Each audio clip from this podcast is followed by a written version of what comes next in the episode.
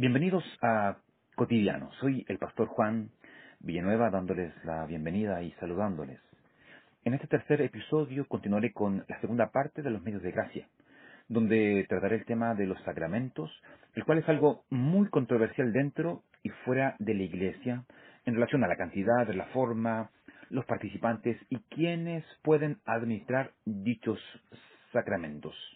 Y de hecho, en relación a la controversia que existe con respecto al tema, la gente piadosa, incluido dentro de la tradición reformada, aún no se ha puesto de acuerdo, por lo que es necesario abordar este asunto con mucha sabiduría, prudencia y amor.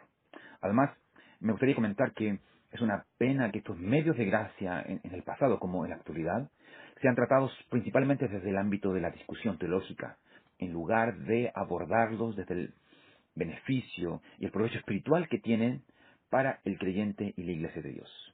Es triste que estos sacramentos que tienen por propósito unir a la iglesia de Cristo con su Señor, dividan a la hermandad y los lleven a criticarse de manera poco amorosa. Por lo que me parece oportuno las palabras de John Newton, quien al lidiar con una opinión contraria a la nuestra, sobre todo si viene de un creyente que considera eh, a su contraparte como alguien que se equivoca, Em, él escribe eh, diciendo lo siguiente, abro comillas, si lo consideras un creyente, aunque muy equivocado en el tema del debate entre ustedes, las palabras de David a Joab acerca de Absalón son muy aplicables. Trátalo con gentileza por mí. El Señor lo ama y lo soporta. Por tanto, no debes despreciarlo ni tratarlo con dureza.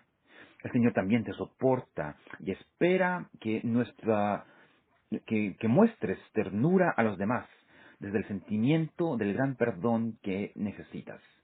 Dentro de poco os encontraréis en el cielo.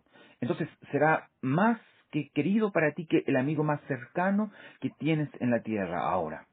Anticipe ese periodo en sus pensamientos y aunque pueda encontrar necesario oponerse a sus errores, considérelo personalmente como un alma gemela con quien será feliz en Cristo para siempre. Cierro comillas. Dicho esto, y, para avanzar en este asunto que nos convoca, es necesario decir que dentro de la tradición reformada los sacramentos son el bautismo y la cena del Señor.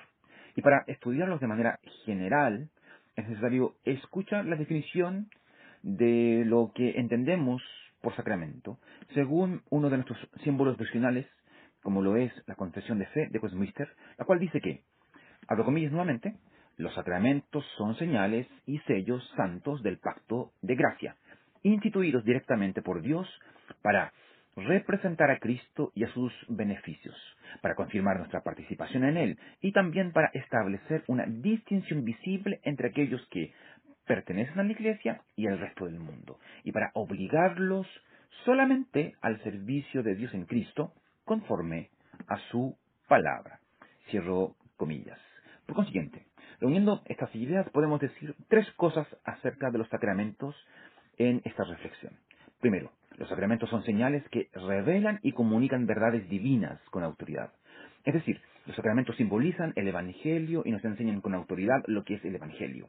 No nos enseñan con palabras, sino con imágenes y acciones. En el bautismo no solo escuchamos acerca de la limpieza, sino que también la vemos y la sentimos como una representación viva.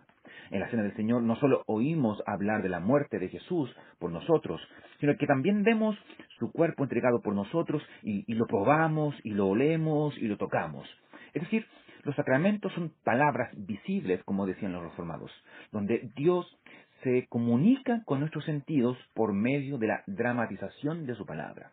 Así que eso es en primer lugar. Los sacramentos son señales que revelan y comunican verdades divinas con autoridad. Lo segundo es que los sacramentos son acciones de Dios a nuestro favor. Un sacramento no es solo un, no solo es el hecho de que hagamos algo en la presencia de Dios. Es el hecho de que Él está haciendo algo por nosotros. Él está realmente allí en el sacramento actuando. Por eso no solo son señales, sino también sellos que confirman y garantizan las promesas del pacto para los suyos. Es decir, la participación de estos sacramentos no solo nos introducen a la iglesia, sino que también nos sostienen, nos infunden seguridad y confianza en el presente y para el futuro ante las pruebas y dificultades, frente a la necesidad y a la incertidumbre. Los sacramentos nos recuerdan todo lo que Dios ha hecho en el pasado por nosotros, lo que está haciendo en el presente y también lo que hará en el futuro. Por tanto, en segundo lugar, los sacramentos son acciones de Dios a nuestro favor. Pero también, en tercer lugar y por último, los sacramentos son una distinción en relación al resto del mundo en la presencia de Dios.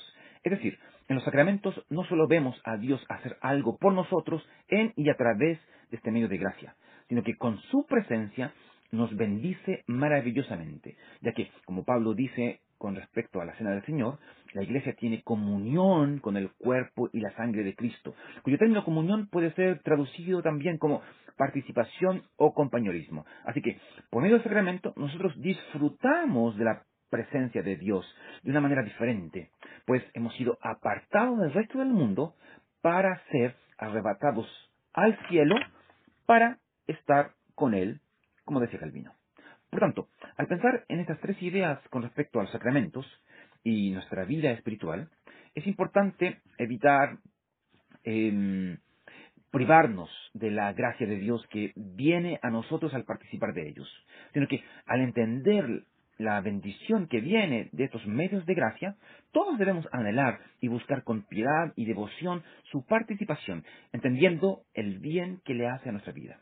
Además, en momentos de crisis, de temor, soledad e inseguridad, no dejemos de recordar nuestra participación en dichos sacramentos y su significado espiritual para enfrentar todo tiempo de tristeza y desazón.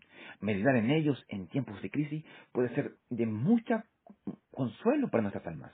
Pero también, al participar de ellos, hagámoslo no solo con respeto, temor y devoción, sino también con alegría, pues nuestro Señor nos ha lavado con su sangre y nos ha invitado a la mesa para tener comunión con Él, mostrándonos por medio de este trozo de pan y esta copita de vino la incomparable cena que nos espera en el cielo junto a Él y donde disfrutaremos de su plenitud y seremos saciados por su gracia para siempre. Así que demos gracias a Dios por su gracia y por la bendición de ser parte de su pueblo, teniendo el privilegio de disfrutar de dichos sacramentos. Que Dios te bendiga.